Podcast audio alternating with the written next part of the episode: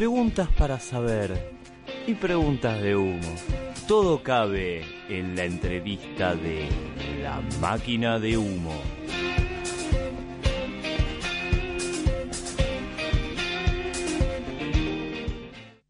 El Ministerio de Ciencia y Tecnología está tomado, dicen reclamo del cumplimiento de un acuerdo firmado con los 500 becarios para que sean reincorporados al área. Sobre el tema fue consultado el ministro Lino Barañao y esto decía. Nuestro compromiso es eh, ofrecerles a todos y cada uno de ellos un puesto de trabajo con dedicación exclusiva para hacer investigación. Esto ya lo están aceptando. O sea, ya más de la mitad de los 500 este, están aceptando eso porque les parece totalmente adecuado, porque la diferencia es no tener trabajo. Es decir, no es que fueron despedidos con ese. No entraron, eh, a pesar de un cupo generoso de 600 cargos, ellos estaban por debajo en el orden de mérito, tenían, tenían sí este, una aptitud como para dedicarse a la investigación por evaluadores externos, no fue el CONICET el que determinó que, estaban recomendados. Pero no hay un derecho adquirido, eso es lo que quiero dejar en claro. Es decir, hubo, hay una, hubo una expectativa porque años atrás entraron, entró más gente. Este año dijimos, a ese ritmo el CONICET colapsa.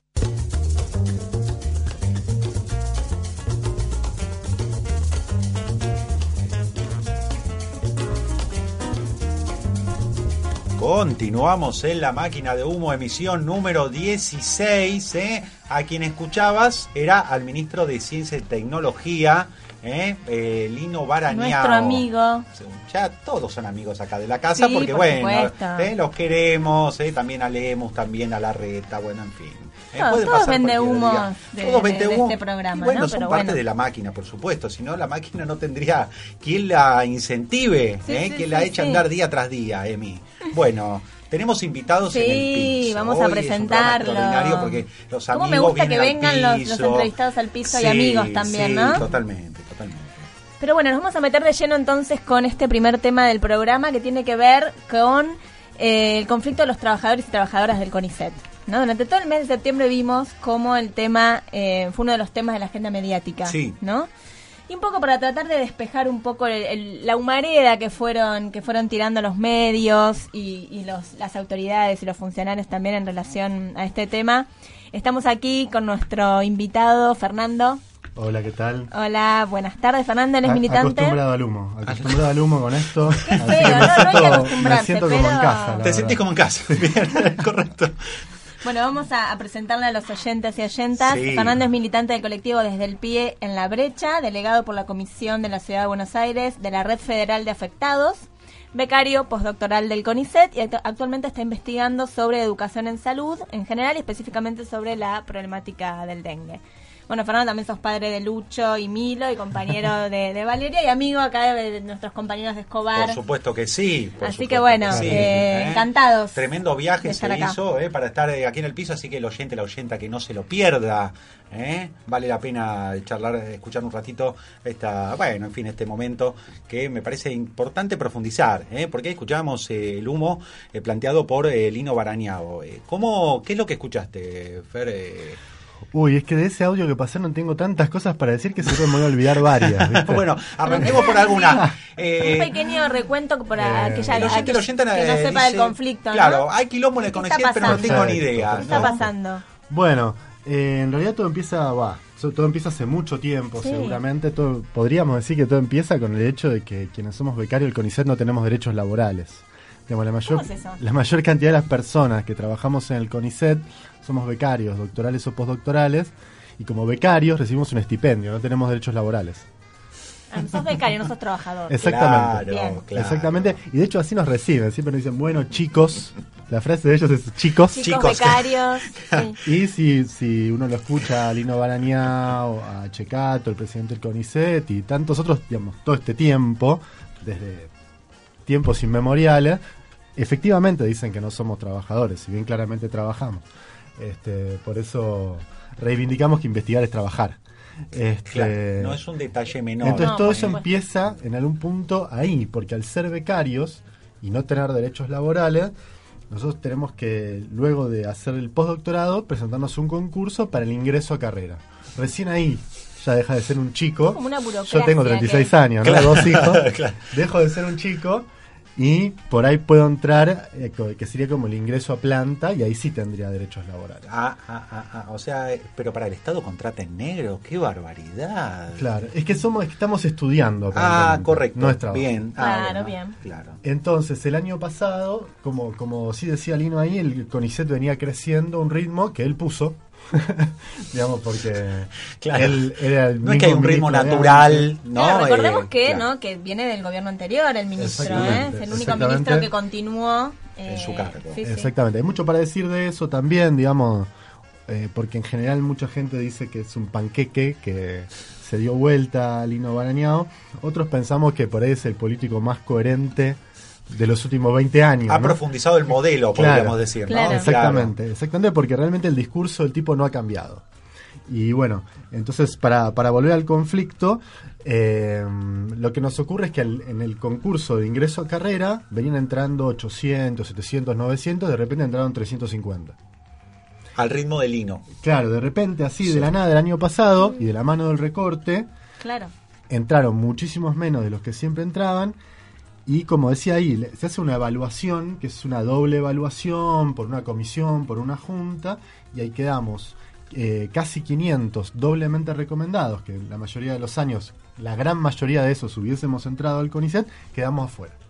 Entonces se armó un gran despelote. Sí, un quilombo bárbaro, claro, eh, que eh. por ahí ahí se sí, lo, el oyente la oyenta lo puede detectar en los medios masivos comerciales. Exactamente, se hizo la toma del ministerio el año pasado, que fue muy masiva, con mucha gente, mucha cobertura, y se firmó un acta acuerdo para levantar esa toma en la cual el ministerio se comprometía a ubicarnos en algún organismo de ciencia y técnica buscando tener las mismas condiciones laborales que tendríamos de estabilidad, de salario, de tema de trabajo, em, que si hubiésemos ingresado a carrera de investigador de CONICET. Claro.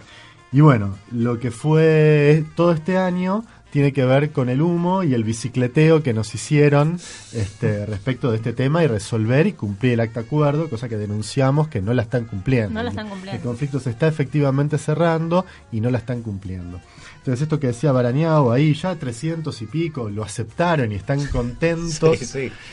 Es, digamos, bueno, una falacia interesante, digamos. De hecho, nosotros juntamos firmas, ahora explico, juntamos firmas para ver quiénes estaban de acuerdo con este convenio que nos ofrecen ahora y tres cuartos eh, de los que estamos en esta situación, que se a llamar afectados y afectadas por el recorte en CONICET, este, dijimos que no estábamos de acuerdo.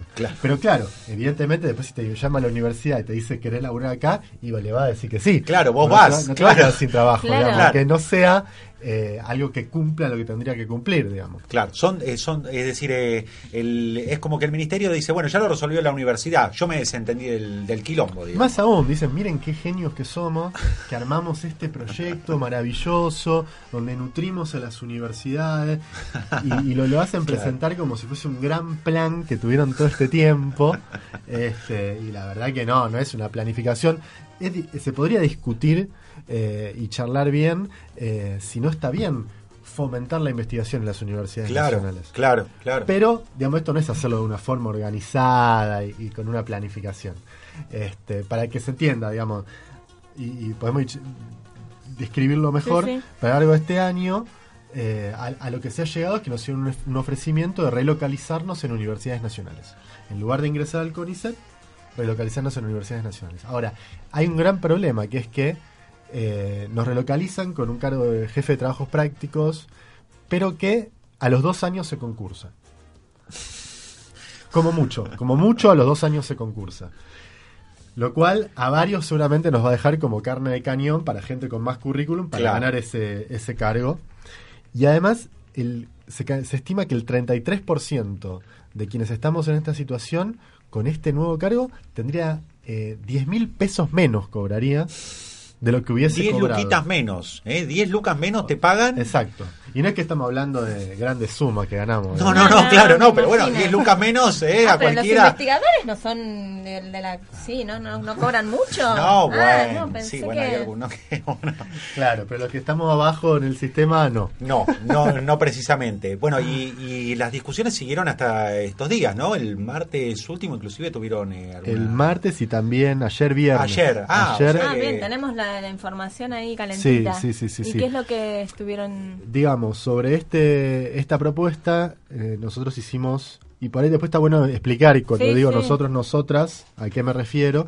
Eh, hicimos una serie de contrapropuestas para modificar y para buscar cumplir esa acta acuerdo que firmamos aquella vez este, y garantizar esto, esto que venía diciendo, nos rechazaron todo. A todos le dijeron que no, que no, se podía hacer, que, tener más garantía de estabilidad laboral es imposible, que equiparar el salario como se debería equiparar es imposible. Lo único que mínimamente dieron es que parecía que o sea, cuando salió por escrito el, programa este, había una cláusula 10 del horror que decía, bueno... Letra pequeña, eh, ahí metida así. Si en algún momento el Ministerio de Educación tiene menos presupuesto y no da el presupuesto, se queda sin trabajo.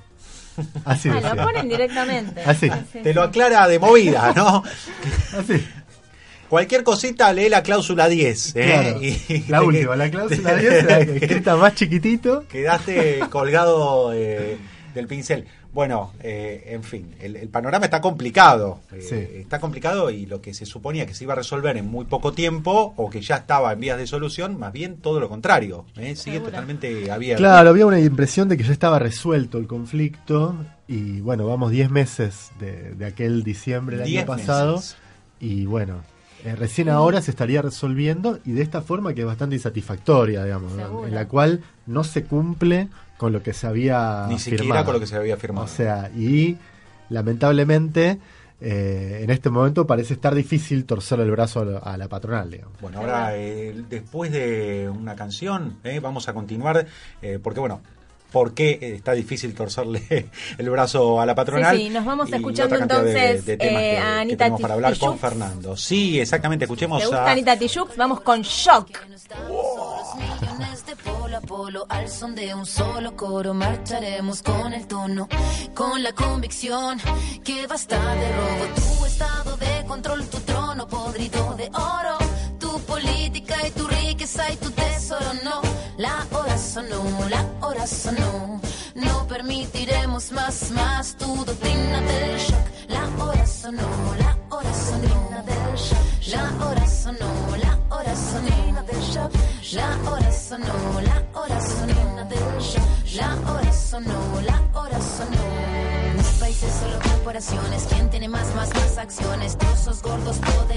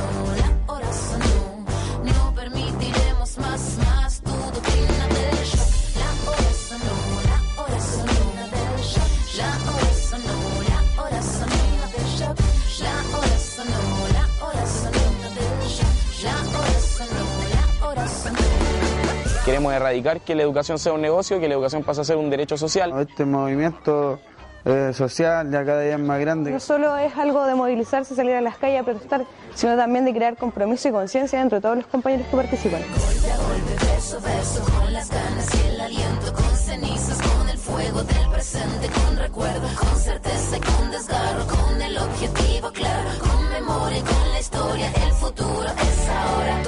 Tubo de ensayo, todo este laboratorio que a diario, todo este fallo, todo este económico modelo condenado de dinosaurio, todo se criminaliza, todo se justifica en la noticia, todo se quita, todo se pisa, todo se ficha y clasifica. Política y tu táctica, tu típica risa y ética, tu comunicado manipulado, ¿cuántos fueron los callados? Pago guanacos y lumas, pago guanacos y tunas, pago guanacos no suman, ¿cuántos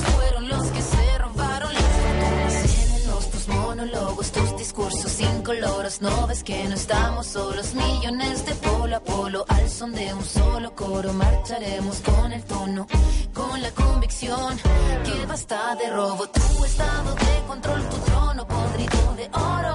Tu política y tu riqueza y tu tesoro, no. La hora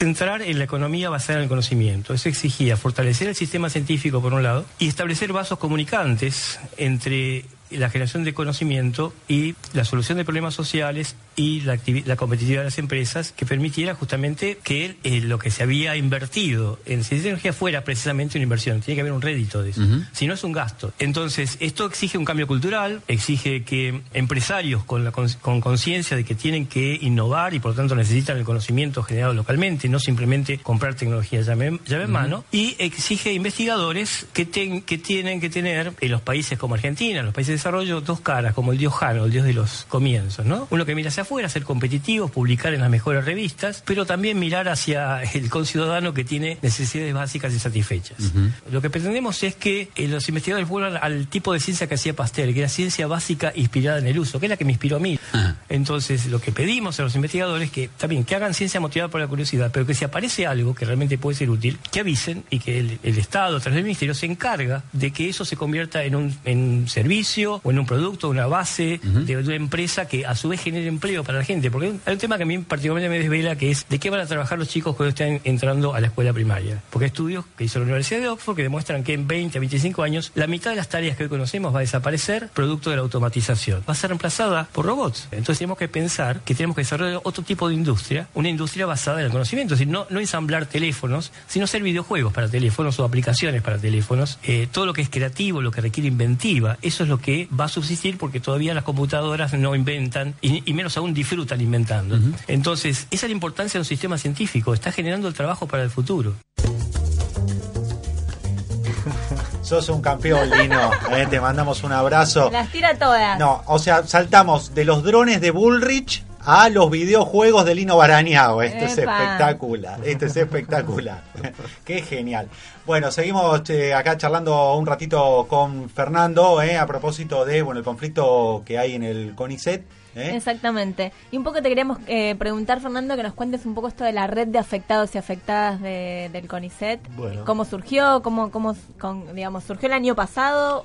¿Y qué, qué otras organizaciones hay? Sí, en realidad la red federal surge, digamos, este año. El año pasado, en la toma, en diciembre, no había una organización de afectados y afectadas, habían otras organizaciones, principalmente jóvenes científicos precarizados, que es Sí. una organización que existe desde Sí, sí. 2005.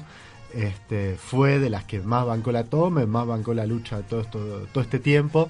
Eh, Claramente, iba a decir desde mi punto de vista, pero creo que seguramente todos vamos a estar de acuerdo con eso, más allá de que haya gente con diferentes posturas respecto de bancar la lucha, no creo que alguien no esté de acuerdo con eso. Y después hay algunas organizaciones del arco kirchnerista, principalmente científicos y universitarios autoconvocados, este, y otras, este, que han estado también por ahí, son de las firmantes de aquella acta acuerdo que yo mencioné. Em, El oyente, la oyenta tal vez lo recordará por las performances que han hecho, ¿eh? porque han hecho mucha actividad callejera ¿eh? en, el, en el marco de las tomas, ¿no? Eh, Eh, exactamente. eh, como muy eh, eh, para permitir cierta visibilidad del conflicto.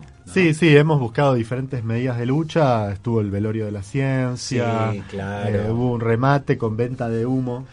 Este, ¡Epa! Sí, sí, sí. Son oyentes de la máquina de humo, Naturalmente, quizás. naturalmente. ¿eh? Son ideas que confluyen. Claro, Sí, claro. claro, claro.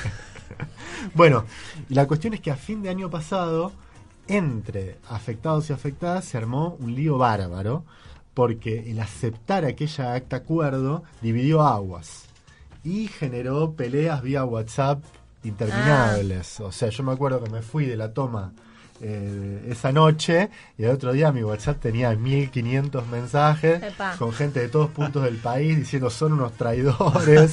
Complicado. Este, líos enormes porque también se daba mucho una cuestión de quien estaba en la toma estaba mucho más a favor de decir, ok, firmemos este Ah. acuerdo y quien no estaba diciendo, no, hay que seguir bancando. digamos. Cosas para analizar de Sí, las sí. dinámicas de las tomas y lo que es ver la toma desde afuera. Pero yo observaba bastante eso. Particularmente yo estaba y no estaba de acuerdo con firmar en ese momento. Pero, digamos, di- dividió aguas. ¿Y la forma de organización, eh, ¿cómo, cómo la podríamos Entonces, se caracterizar? generó una forma de organización que yo caracterizaría como de democracia de base, Ujú. antiburocrática. Eh, nos organizamos en, eh, digamos, espacios de base de diferentes puntos del país. Por eso es red federal, porque hay Ah, afectados y afectadas en todas partes sí, del sí. país. Ujú. Entonces, en cada punto donde hubiera un núcleo de gente, armar un espacio de base. Ese espacio de base que tuviera delegados y delegadas rotativos, revocables, y armar como una especie de eh, mesa de, afecta de, de delegados y delegadas, desde los cuales articular los mandatos de los espacios de base.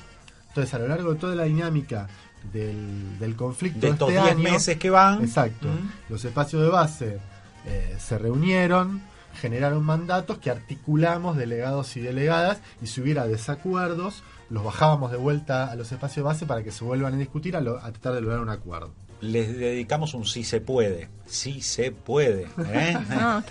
¿Eh, Mauricio? ¿Eh? Bueno, entonces tratamos de darle una dinámica Mm. donde realmente el delegado no sea dirigente, sino que sea mandatado Claro. y que mande, podríamos decir, obedeciendo este, al espacio de base.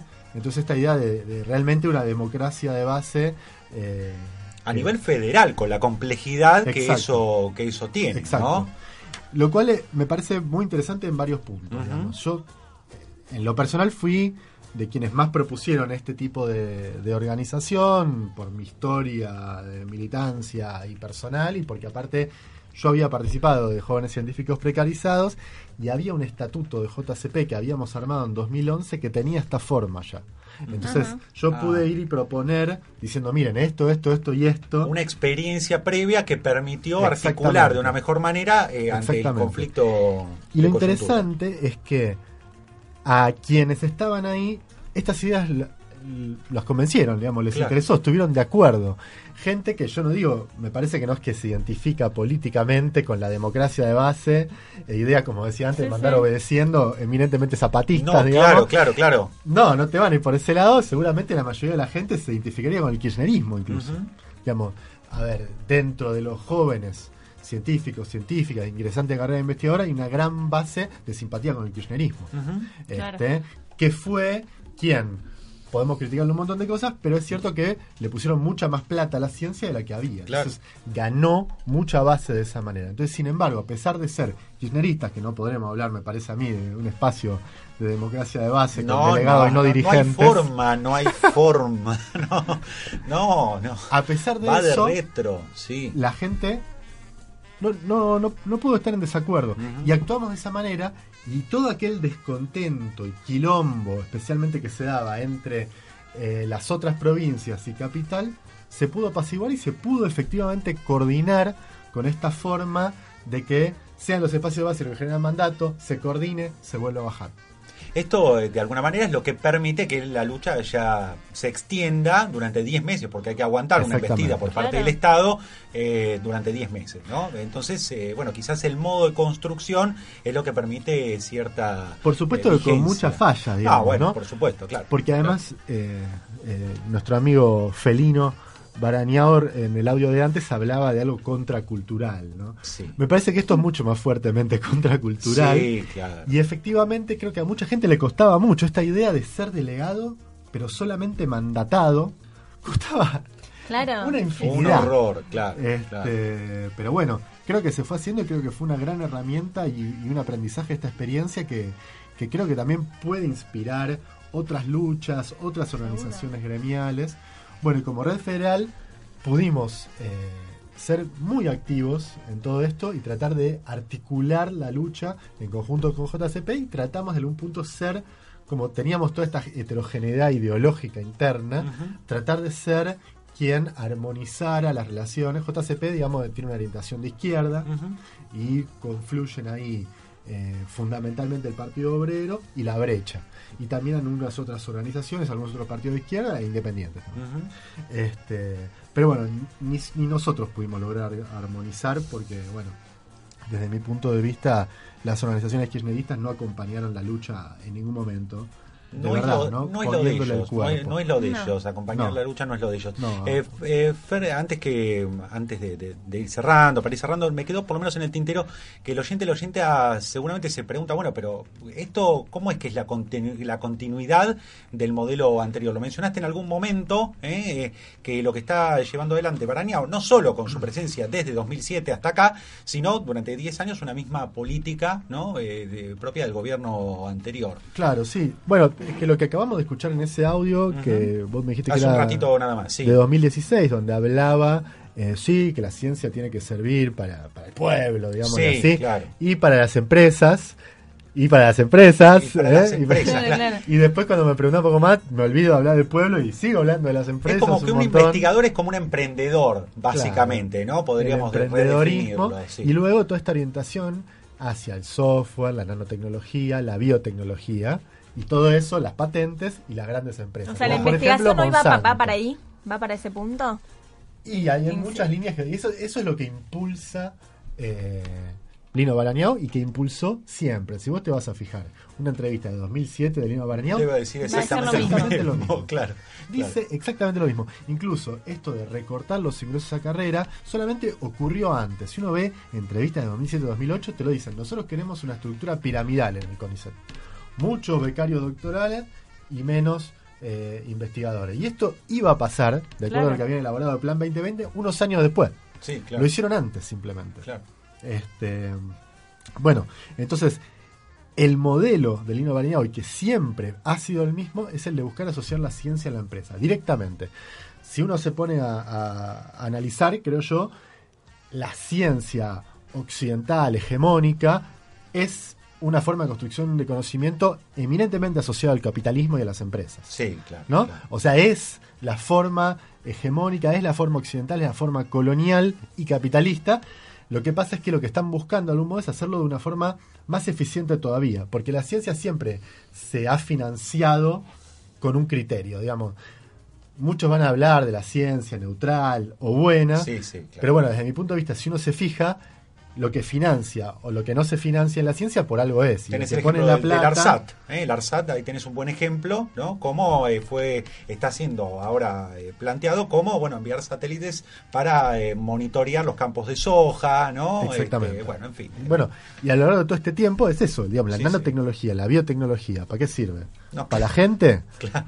No, digamos el oyente, el oyente dice, yo no sé, ¿eh? a mí no me, eh, yo no sé de qué va esto, me parece que me están zarpando igual, ¿eh? pero mucha idea no, no claro, Es bastante complicado y da para seguir hablando un montón de tiempo. este tipo de cuestiones de modelo de ciencia, esto que acabo de decir, pensar a la ciencia como hegemónica, capitalista y colonial, son un montón de palabras que estoy diciendo y es bastante complicado, este, pero digamos, por ahí si uno piensa en eso, digamos, históricamente la ciencia, y esta ciencia que eh, se, se, erige como único saber válido y verdadero, y el resto de los saberes no existen. No son legítimos. No fue siempre así, y hay múltiples saberes eh, populares, de comunidades, de campesinos, de indígenas, que también son sumamente válidos y que son milenarios.